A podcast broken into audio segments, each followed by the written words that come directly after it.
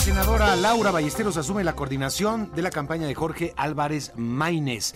Y me da mucho gusto saludarla. Eh, gracias, Laura, por estar con nosotros, senadora. Bienvenida. Hola, ¿qué tal, Mario? Buen día. Saludos a ti y a todo tu auditorio. Pues cuesta arriba la campaña, ¿no? Según las estadísticas, según las encuestas que hemos visto, Laura. Pues la campaña todavía no empieza. Creo que justamente el problema que al que nos hemos enfrentado en estos este, meses como país es la normalización de las campañas ilegales. Por un lado, Morena, la coalición oficialista, este, pues lleva cinco años en campaña con, con la que era jefa de gobierno, la, la candidata Claudia Sheinbaum, este y además normalizadísimo y la alianza pues de pronto se sintió presionada para hacer lo mismo lleva varios meses ya entonces eso precisamente lo que hoy las encuestas pudieran reflejar que además pues también las encuestas tienen una diversidad de datos no que ni entre ellos se ponen de acuerdo. Este, pues lo único que arrojan es justo cómo se ve la fotografía de la ilegalidad. Entonces nosotros vamos a arrancar el primero de marzo con Álvarez Maínez como nuestro candidato presidencial con una campaña muy disruptiva que va a ser imposible de, de ignorar además y con una propuesta, Mario, muy clara de futuro, porque nosotros, nosotras representamos el futuro de este país. Estás en lo cierto, las campañas todavía no empiezan, pero hubo una campaña, una pre-campaña eterna este una intercampaña también este muy muy extraña este pero extrañísima extraña sí, inusitado este proceso pero pero la, la, verdad es que ponen un piso este pues que se ve difícil no eh, un, piso adverso para para un proyecto eh, que va solo eh, creo que eso es también otra cosa que hay que considerar es decir la, la digamos la eh, lógica electoral ahora hizo agrupaciones muy grandes que entre los partidos políticos, Movimiento Ciudadano decidió ir solo y se ve complicado. Este, ¿cómo, revertir? ¿Por dónde? ¿Por dónde va eso? Obviamente no podemos hablar de propuestas, pero sí un poco de estrategia. ¿Por dónde van a caminar? Sabes que, que hemos nosotros tomado mucho tiempo para para caminar al país, para escuchar a las personas. Entendemos también que las redes sociales son una plataforma este, muy importante para las juventudes, para las personas que no están politizadas ni partidizadas. Es ahí también donde hemos tenido mucha conversación y presencia. Y tenemos también muchos estudios. Entonces, primero te diría que justo en estos estudios, en estos números, en esta diversidad de conversaciones que hemos tenido, hay una claridad. Por un lado, más del 65% de la población aprueba que Movimiento Ciudadano vaya sin coalición, que vayamos nosotros con nuestras herramientas, con nuestro movimiento, con nuestras personas, con las causas que representamos de la gente, porque además no vamos solos, vamos con la comunidad, vamos con la sociedad civil, con las causas, con la con la gente.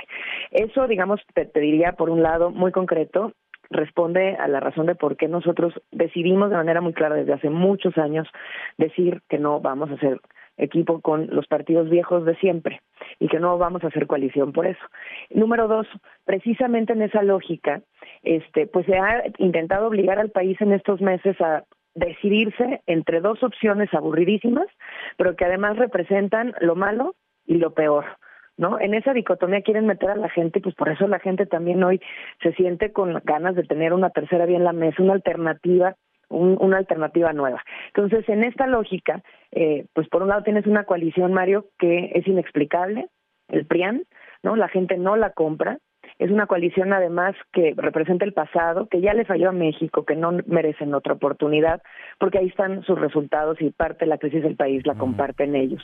Y por el otro lado tienes la otra coalición, la oficialista, la que gobierna, que hoy le está fallando a México, que también representa el pasado, porque además la mayoría viene del PRI, empezando por el presidente, y que no está tampoco resolviendo los problemas del país. En ese, en ese contexto, es una alternativa, Movimiento Ciudadano, la alternativa la tercera vía para el país, en donde vamos a poner una agenda que represente a las nuevas generaciones. Mira, 15 millones de nuevos votantes vienen a esta elección, más casi la mayoría de votantes del país que están también en una edad de juventud, este, con un candidato, yo es una de las determinaciones por las cuales decido acompañar también a Maínez, que representa a nuestra generación y que a través de él vamos a estar representados en esa boleta.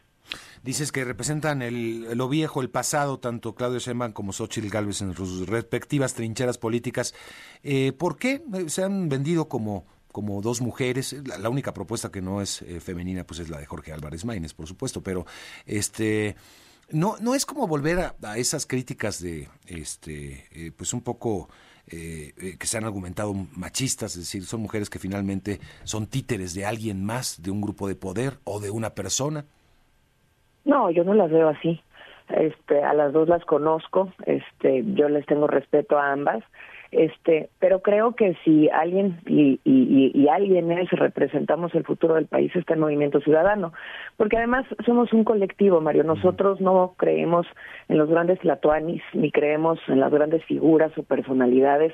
Nosotros somos una nueva generación que creció en democracia, que estamos acostumbrados al disenso, que estamos acostumbrados a eh, dirimir nuestras diferencias en lo público y en lo privado, a llegar a acuerdos, a consensos, cosa que nunca he visto, por ejemplo, en Morena con su candidata Claudia, que todo es vertical, que todo es unánime y hay, hay de aquel que se atreva a decir que no porque le hacen la ley del hielo y se le acaba la carrera política este o en la coalición de la alianza, ¿no? En donde hoy parece que más se hacen acuerdos cupulares entre tres personas que lo que la colectividad que les rodeara o les rodearía este pues pudiera ser tomado en cuanto quisiera para participar. Nosotros en esto hemos caminado juntos muchos años, hay figuras este colectivas como Luis Donaldo Colosio, Clemente Castañeda, Verónica Delgadillo, Paola Longoria, ahora este también haciendo equipo con nosotros, la propia Patricia Mercado, Álvarez Maínez, es decir, así nos hemos tejido como, como un colectivo y así es como se ve el futuro. El futuro es de todas, no nada más de una persona. ¿no? Ahora, se, se ha vendido como nuevo, pero también ha sido criticado de llevar a cabo Movimiento Ciudadano prácticas de muy viejo partido, es decir, en la elección de candidaturas, las mismas divisiones que no quedan muy claras de Patricia Mercado, pero ella habla de una división eh, eh, formalmente, no estar, eh, no coincidir con algunas de las decisiones del partido. Y muchos dicen también, las decisiones del partido no son del partido, son las decisiones del dueño de la franquicia, Dante Delgado. Yo la verdad es que justo lo, lo, lo veo al revés. Sea, pienso en esta en esta determinación que, que nosotros hemos abrazado durante muchos años de, de caminar en democracia, que los acuerdos eh, son bienvenidos y los desacuerdos también. Y se dicen, se tienen que decir y, y si alguien no no está dispuesto a asumir esas este esos acuerdos, pues también se vale y también se puede decir. Y creo que en el caso de Patricia ella siempre ha sido una persona muy clara, ella ha sido mi mentora muchos años, yo estoy muy orgulloso de caminar con ella y ella es así de clara, ¿no? Entonces yo creo que al contrario, de nuevo, disentir no es el problema, eh, los partidos políticos somos una entidad de interés público, este, por eso también vale la pena que estas conversaciones sean públicas. Este, y Patricia además sigue en Movimiento Ciudadano, estuvo en el, en el, en el registro ante el INE de Álvarez Maínez, este, le dio un respaldo absoluto, es decir, está en desacuerdo en una cuestión específica con candidaturas, pero no está en desacuerdo ni con la candidatura ni con el proyecto.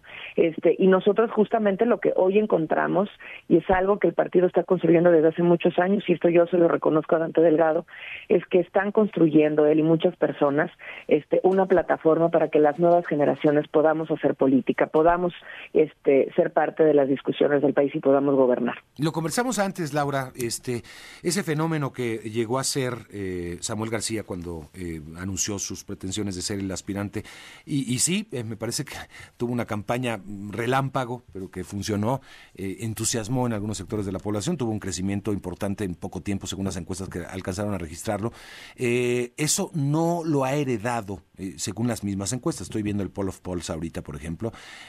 tiene Jorge Álvarez Maínez en este momento, febrero 24, 6%, frente a Xochitl Galvez 32% y Claudia Sheinbaum 62%. Es una digamos, encuesta de encuestas, un promedio de las encuestas. Eh, no, no, parece que no, no hereda eh, Jorge Álvarez Maínez el, impulso que llevaba la candidatura de Samuel García. A Jorge hay que dejarlo arrancar. De nuevo, las campañas todavía no empiezan.